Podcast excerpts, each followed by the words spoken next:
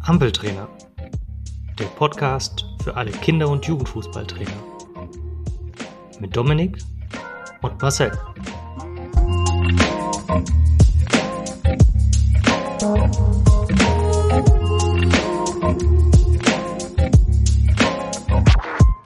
In dieser Folge stellen wir die Altersklasse der D-Juniorinnen und Junioren vor.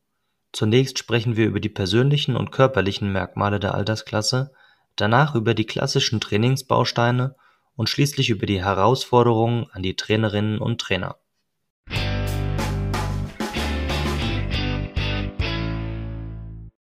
Heute kümmern wir uns um den nächsten Altersbereich und ähm, ja, Marcel, ich begrüße auch dich und würde vielleicht einfach mal inhaltlich einsteigen mit, äh, was die D-Jugendlichen überhaupt wollen, können und ja, wie in welchem spannenden Entwicklungsprozess sie sich befinden.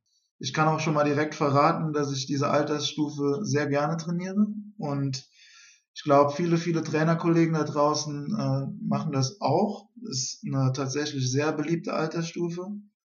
Ähm, da kann ich auch schon mal verraten, dass es, glaube ich, auch deswegen, weil es einfach auch gut unter einen Hut mit der Arbeit zu bringen ist, denn meistens ist das Training so ab 17 Uhr. Ähm, gut, je nach Leistungsbereich kommt es dann drauf an, ob zwei bis dreimal die Woche, dann wird es eher äh, schwieriger, aber grundsätzlich ist es ein sehr beliebtes Alter, weil es ist ein goldenes Lernalter. Ähm, ja, und da sind wir direkt bei einem, ähm, bei einem Stichwort Lernalter. Das heißt, ähm, die Kinder haben hier einen sehr großen Lerneifer. Ähm, sie sind einfach unheimlich wissensdurstig, was ich so aus der Erfahrung der, der Praxis sagen kann. Kommen die Kinder ähm, mit einem großen Wissensdrang äh, zum Training und haben eine hohe Motivation. Das heißt also, wenn wir eins nicht müssen als Trainer hier im D- und C-Jugendbereich, dann ist es, die Kinder zu begeistern, glaube ich. Denn ähm, alles, was sie wollen, ist äh, zu 100 Prozent Fußball spielen. Ja, von daher ist es auch, glaube ich, sehr beliebt. Ähm, ja, was heißt goldenes Lernalter noch? Ähm, das heißt auch vor allem, dass sie koordinativ und ähm, motorisch auch, sage ich mal, sehr anfällig für ähm, einen Entwicklungsprozess sind, also für, für zu lernen. Ähm, das gelingt in diesem Alter sehr gut ja, wie, wie sind sie jetzt konstituiert, diese, ähm, ja, wir können schon fast sagen, äh, Jugendlichen. Also wir sind hier vom, im Übergang zwischen Spiel- und Lernalter. Die Kinder werden Jugendliche, die Kinder reifen zu Persönlichkeiten. Und das sieht man jetzt auch in ihrem, ähm, in ihrem, in ihrer Körperkonstitution. Denn sie machen unheimliche Wachstumsschübe. Also sprießen auf einmal in die Höhe und äh, ja, werden zu jungen Erwachsenen sozusagen, ähm, die manchmal ähm, mit sehr viel Selbstvertrauen ausgestattet sind. Und ich will nicht sagen selbst überschätzen, weil ähm, dieses immense Selbstvertrauen äh, kann dann auch mal überschätzt werden, wenn sie zum Beispiel ihre, ihre Grenzen versuchen auszutesten. Ja, oft haben die D-Jugendlichen auch äh, ziemlich starke Stimmungsschwankungen das, da müssen wir als Trainer auch voll gewappnet sein, weil einige jetzt hier auch schon in der Pubertät sind. Das heißt, wir erleben in diesem Alter den Vorboten der Pubertät und äh, da gibt es dann natürlich auch gravierende Unterschiede, ähm, also zwischen den Einzelnen. Manche sind wirklich noch ähm, kleiner ähm, vom Körper, von der Körpergröße und andere sind wirklich äh, schon sehr groß für ihr Alter. Nichtsdestotrotz sind sie alle bereit, viel, zu, viel dazu zu lernen, ähm, weil sie auch ähm, insgesamt viel konzentrierter sind. Ja, und aus dieser, aus dieser ähm, pubertären Phase, also aus dieser Persönlichkeit, die so jetzt langsam in die Pubertät kommt, ist natürlich komplett unterschiedlich. So das erste Jahr vielleicht in der D-Jugend tatsächlich noch eher so der E-Jugendliche und vielleicht im zweiten Jahr dann doch eher schon in der Tendenz, äh, dieser pubertäre C-Jugendliche zu werden. Ja, eine der Besonderheiten in diesem Alter ist eben auch, dass man dieser, dieser Drang zur Unabhängigkeit von Erwachsenen, das heißt, gerade diese Altersklasse äh, sieht sich schon selbst als sehr erwachsen an, ähm, Loslösung von den Eltern beginnt und teilweise gelingt es uns als Trainern vielleicht noch eine teilweise bessere Basis zu diesen ähm, zu dieser Altersklasse zu haben als die Eltern in der Phase. Das heißt, äh, es kann durchaus sein, dass wir die D-Jugend trainieren und die Eltern öfter mal auf uns zukommen, ob wir nicht vielleicht mal im Sinne der Eltern das eine oder andere Gespräch mit den Kindern führen können. Und in dem Zusammenhang ähm, verweise ich einfach nochmal auf Folge 10 mit der Wertevermittlung von Basti ähm, Stahl. Denn genau in dieser Altersklasse kann ich super mit dieser Sache beginnen. Das heißt, die, die Kids wollen ernst genommen werden und äh, selbst natürlich auch ihre Persönlichkeit hervorbringen. Und deswegen da nochmal der Verweis auf die Folge 10, äh, Werte und Wertevermittlung mit Sebastian Stahl vom FSV Frankfurt.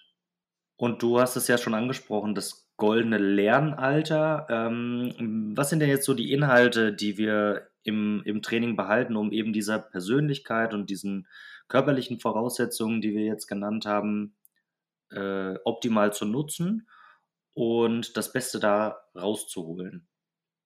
Ja, wie sieht denn jetzt überhaupt dann das Training von D-Jugendlichen aus? Wie wird das, wie kann man das gestalten?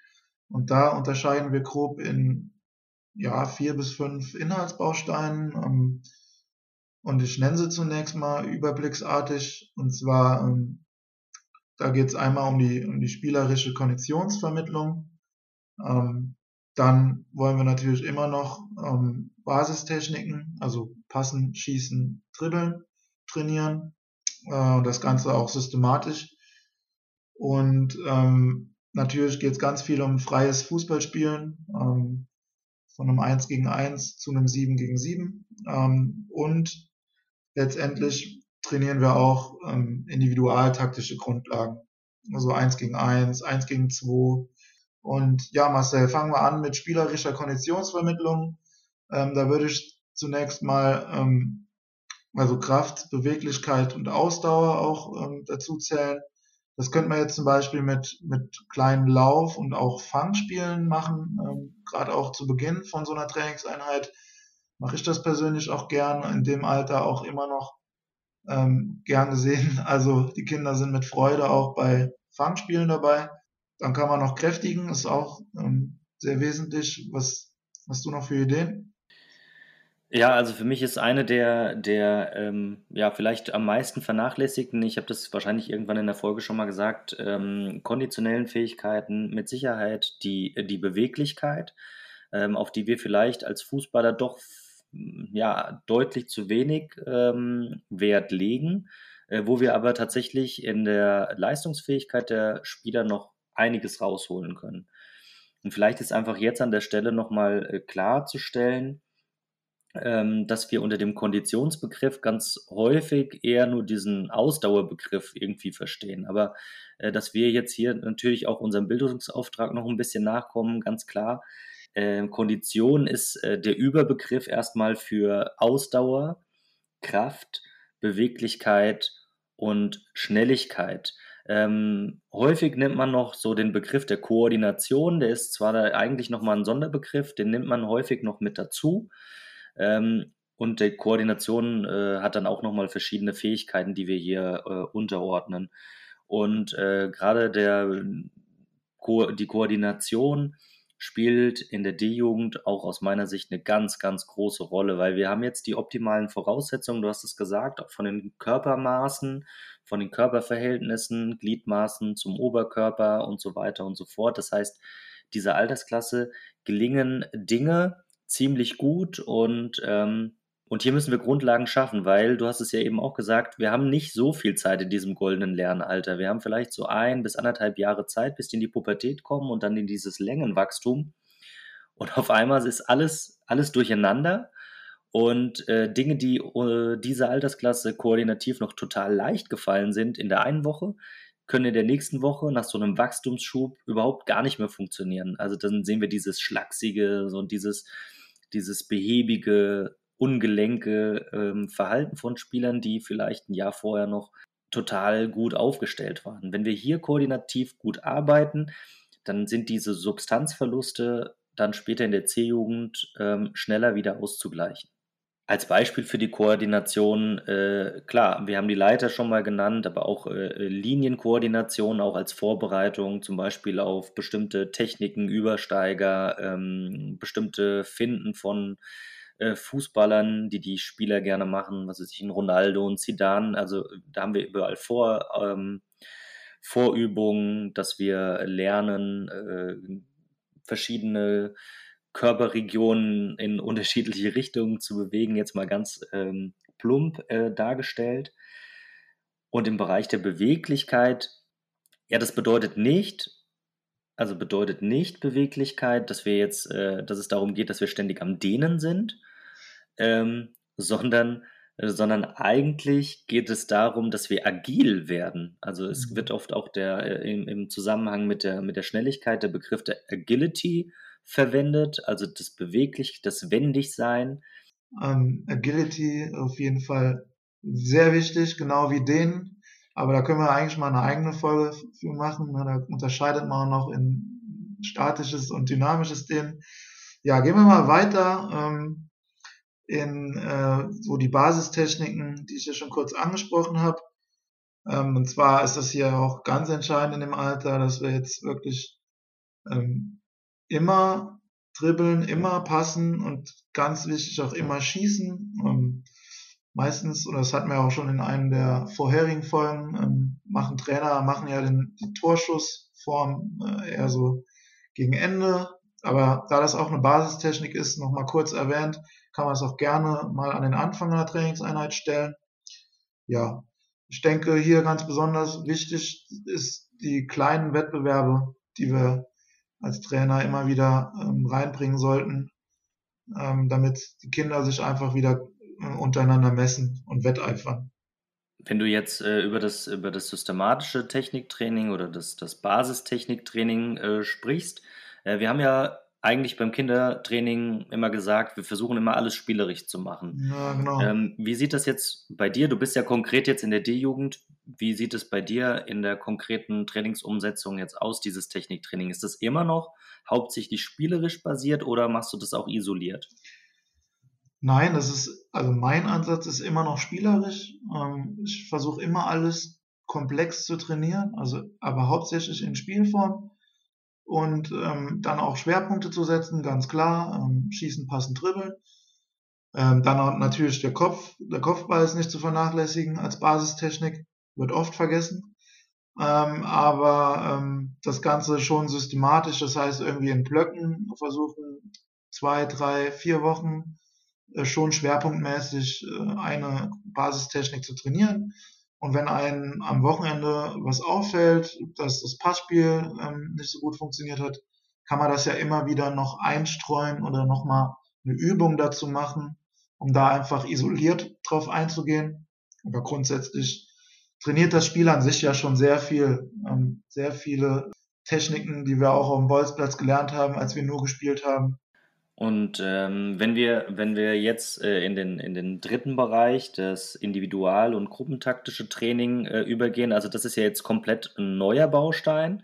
Das heißt, ähm, da fangen wir jetzt mit den, mit den Kindern mehr oder weniger bei äh, dem an, ähm, was sie sich bisher selbst angeeignet haben. Also wenn, wenn man dem folgt, was wir bisher gesagt haben, haben die Kinder mehr oder weniger äh, selbst herausgefunden, hm, was muss ich denn eigentlich machen, um einen Gegner auszudribbeln, was muss ich denn eigentlich machen, um dem Gegner den Ball abzunehmen, weil wir sie haben sehr viel frei spielen lassen und, und sie selbst haben äh, Lösungen finden lassen.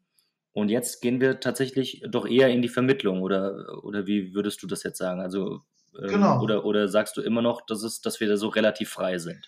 Ja, da hast du schon was angesprochen. Ich denke mal, es geht jetzt mehr in die Vermittlung. Ähm, ich würde trotzdem sagen, wir lassen den Kindern Freiräume. Wir sollten immer wieder auch Freiräume schaffen. Aber da wir uns jetzt hier im Übergang vom Spiel zum Lernalter befinden, ähm, kommt es jetzt auch wirklich verstärkt darauf an, auch mal tatsächlich zu vermitteln, auch mal ähm, was ähm, trainerzentriert, sage ich mal, ähm, ne? also wirklich, dass wir mal die eine oder andere Basistechnik herausstellen und die dann auch, auch vormachen natürlich und so ähm, dann auch ähm, gezielt auf den äh, individuellen Spieler eingehen können.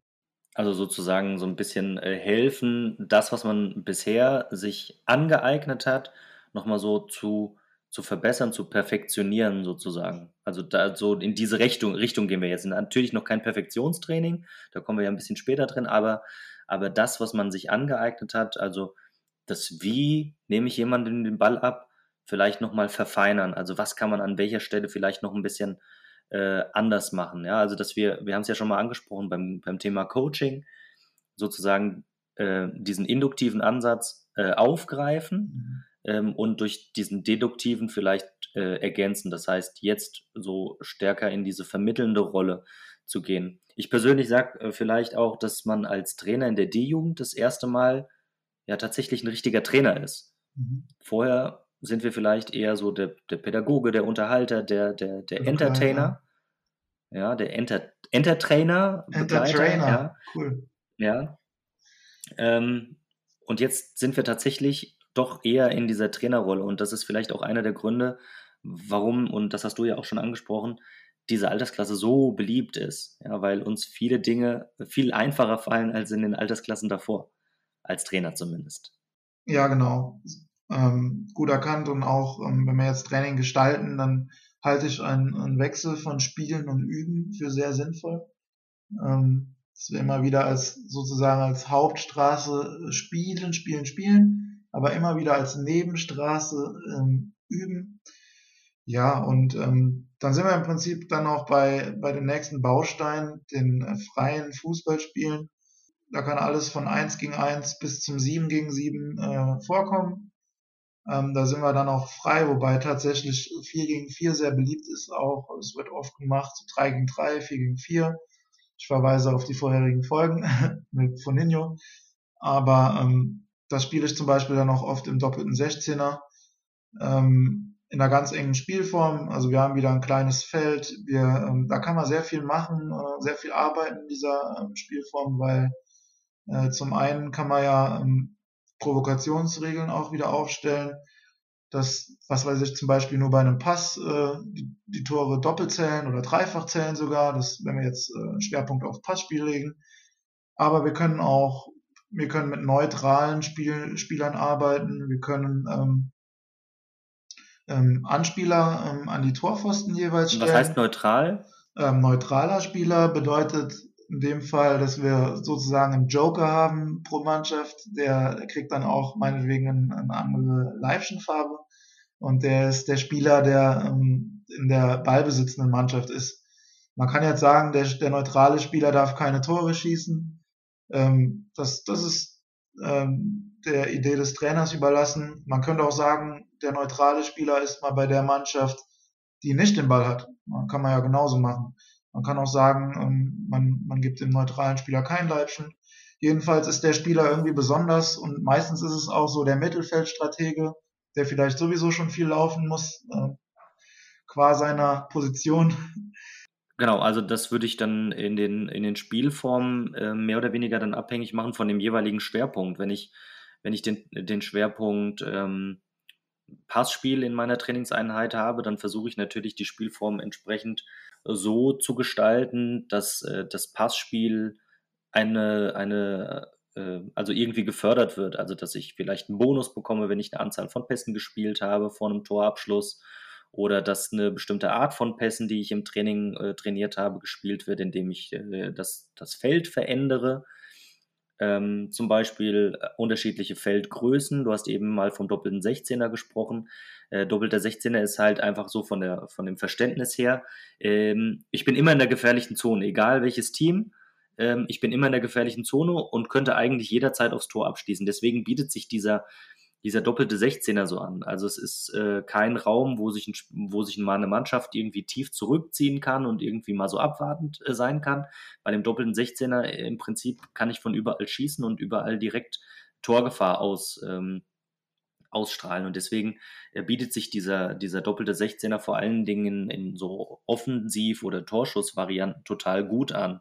Genau, das, das kann man schon mal einstreuen. Da sind die Kinder auch dann vermutlich auch dankbar, wenn man das mal mal macht, aber grundsätzlich wollen wir ja kleine Felder, kleine Zahlen, äh, wie es wie es Basti oder aber auch Jule sagen würden, Zahlenverhältnis, aber auch immer wieder Angriffsaktionen, immer wieder mutige Ballaktionen zum Tor, ähm, immer wieder Abschlüsse und immer wieder Torerfolge, die dann natürlich wiederum die Motivation steigern. Genau, also wir haben vielfältige Variationsmöglichkeiten in diesem Feld. Ähm, da verweisen wir einfach mal auf die Best Practice Folge, ähm, sozusagen nochmal auf äh, verschiedene Spielformen eingeht. Äh, ist Folge 2, um genau zu sein. Ähm, sowas wie Tschechenrolle oder auch ähm, ja, Sieger bleibt oder ähm, verschiedene Turnierspielformen sind dort möglich, ähm, zum Beispiel oder Umschaltspiele. Genau, aber ich finde grund grundsätzlich sollten wir halt gleich starke Teams machen. Ich würde jetzt einfach sagen, auch das haben wir in der, ähm, auch das haben wir ja in der Best Practice Folge äh, als Variation gegeben. Wie, wie schaffe ich es denn eigentlich, faire Teams in Anführungszeichen zu machen? Ähm, welche Alternativen zum Team, zur Teambildung ähm, oder zur Mannschaftsbildung innerhalb einer Trainingseinheit ähm, gibt es denn? Da haben wir auch ein bisschen was vorgestellt. Also nochmal diese, diese vier Inhaltsbausteine, systematisches Techniktraining, individualtaktisches Training, freies Spielen und spielerische äh, Konditionsschulung. Jetzt hat er, ähm, haben wir ja letzte Woche mit Basti gesprochen, der hat ja genau in dieser Altersklasse äh, aktuell auch sein Training und geht in die Wertevermittlung. Aber wenn wir jetzt ähm, über die Persönlichkeit dieses Trainers äh, sprechen, der in dieser D-Jugend trainieren soll, wie muss der denn beschaffen sein? Also welche Eigenschaften bringe ich optimalerweise mit, um mit dieser Altersklasse zu arbeiten? Ja, auf jeden Fall gute Frage und äh, gut, dass du schon Basti ansprichst, denn ich glaube, hier auch wieder, ähm, wir sollten uns bewusst sein, was habe ich überhaupt für Werte ähm, und wie will ich die vermitteln? Also was habe ich vielleicht auch für eine Idee von Fußball und wie will ich das vermitteln? Aber grundsätzlich auch hier wieder wichtig, dass wir, glaube ich, viel mit den ja, Kindern auf dem Weg zu Jugendlichen reden, dass wir wirklich offen sind für Probleme. Ähm, du hast ja schon angesprochen, dass wir dann auch oft äh, so eine, Leitfigur sind als Trainer, äh, die vielleicht auch gewisse äh, Erziehungsfragen ähm, äh, bespricht mit den Kindern oder dann auch mal äh, für Hilfe offen ist, wenn die Eltern es vielleicht nicht mehr sind. Ähm, da ist wieder ein gutes Verhältnis zu den Eltern vonnöten. Ja, ich finde grundsätzlich soll man sie mitbestimmen lassen auch mal. Ähm, also Stichwort Partizipation. Also wir sind halt, wir sind halt irgendwie alles. Wir sind als Trainer Vertrauter, wir sind Förderer, wir sind Potenzialsucher, wir sind Entwickler, wir sind Lehrer, wir sind Begleiter. Ja, also dann auch wieder loben. Ähm, ich hatte ja gesagt, dass sie schon total motiviert sind ähm, und irgendwie auch äh, immer mit Bock auf Training kommen. Ja, aber grundsätzlich soll man auch nicht alles dem Erfolg unterordnen. Das heißt, sonst machen wir hier wieder zu viel Druck auf die Kinder, ähm, sondern im Gegenteil wollen wir ja ein positives Klima fördern äh, und natürlich den Teamgeist herausstellen. Also ich sage immer, keiner ist wichtiger als das Team und dementsprechend dann auch als Vorbild wieder fungieren, der einfach die Freude des Fußballspiels vorlebt. Ja, neben diesem abwechslungsreichen Training, das wir im Optimalfall dann gemacht haben, mit anhand dieser Inhaltsbausteine, ähm, würde ich dann schon sagen, dass wir auch hier wieder auch die Kinder Freiräume schaffen und, und auch ihre Kreativität mal wieder reinbringen ins Spiel, äh, dass sie einfach, ja, einfach eine hohe Spielfreude an den Tag legen. Ähm, was ich cool finde, ist, wenn der Trainer mal ab und zu mitspielt im, im Abschlussspiel. Ich glaube, das kann nicht schaden. Äh, das finden die äh, Kinder, glaube ich, auch ganz, ganz cool, wenn man im Optimalfall noch einen Co-Trainer hat. Ähm, kann ja ein Trainer für jeweils für eine Mannschaft zuständig sein und dann auch mitcoachen, mitspielen. Ja, und am Ende äh, will in diesem Alter keiner aufhören zu spielen. Äh, das Training kann 90 Minuten dauern, aber die Kinder wollen immer noch weiter spielen. Ja, und wenn dann nicht gerade eine andere Mannschaft auf den Platz kommt und wir mit der D-Jugend oder auch C-Jugend verjagt werden, dann müssen wir alle gemeinsam beim Abbau helfen. Und das ist dann oft auch ähm, ein Punkt, wo, wo sich manche auch aus der Affäre ziehen. Aber da müssen wir als Trainer einfach auch konsequent sein und sagen, äh, alle helfen, weil so wie wir zusammen Fußball spielen und gewinnen und verlieren, müssen wir dann auch alle beim Abbau äh, helfen. Da hilft dann auch ein Materialdienst, aber beim Abbau würde ich sagen, machen das alle, oder Marcel? Vielleicht auch das als, als Spielform am Ende nochmal äh, ausschreiben, so das Team, was verliert, muss abbauen. Das sind so diese einfachsten äh, Möglichkeiten. Ähm, aber dann natürlich auch die Möglichkeit lassen, jeder muss sich dran beteiligen. Wir kommen jetzt in der Trainerrolle mhm. an mhm. und hier ist einfach ähm, von uns ein Tipp, sich mit den Inhalten der C-Lizenz auseinanderzusetzen, ähm, darüber nachzudenken, die C-Lizenz zu erwerben, um eben das entsprechende Know-how für diese Altersklasse zu erwerben. Ja, die Lizenz wird immer wichtiger und ähm, man kann natürlich sich auch viel anlesen, man kann auch viel mit Trainerkollegen sprechen und sich austauschen. Aber ähm, wer entsprechend auch vielleicht mal Bezirksliga trainieren will oder so, der braucht dann auch ähm, entsprechend eine C-Lizenz. Da gibt es dann auch gewisse Vorgaben und dementsprechend wird die Lizenz immer wichtiger jetzt. Hier reicht die C-Lizenz von den Inhalten ja. äh, dafür aus, dass, dass ich ideal vorbereitet bin äh, für das Training dieser Altersklasse, um eben da auch gerecht zu werden, weil wir es uns vielleicht auch an der einen oder anderen Stelle einfach machen und sagen, in der D-Jugend, das macht am meisten Spaß und das machen wir gerne, weißt du? Mhm. Ähm, und wir haben eine riesen Verantwortung, gerade in dieser Altersklasse, diesen Jugendlichen, die so viele Bedürfnisse haben, äh, gerecht zu werden und die als Erwachsene dann auch, auch zu führen. Mhm. Weil das machen wir jetzt. Also wir, wir, wir führen Persönlichkeiten. Und das sind keine Kinder mehr im klassischen Sinne. Dieses Verspielte und, und Kindische haben wir nicht mehr. Jetzt haben wir Persönlichkeiten, junge Erwachsene, die auch so behandelt werden möchten.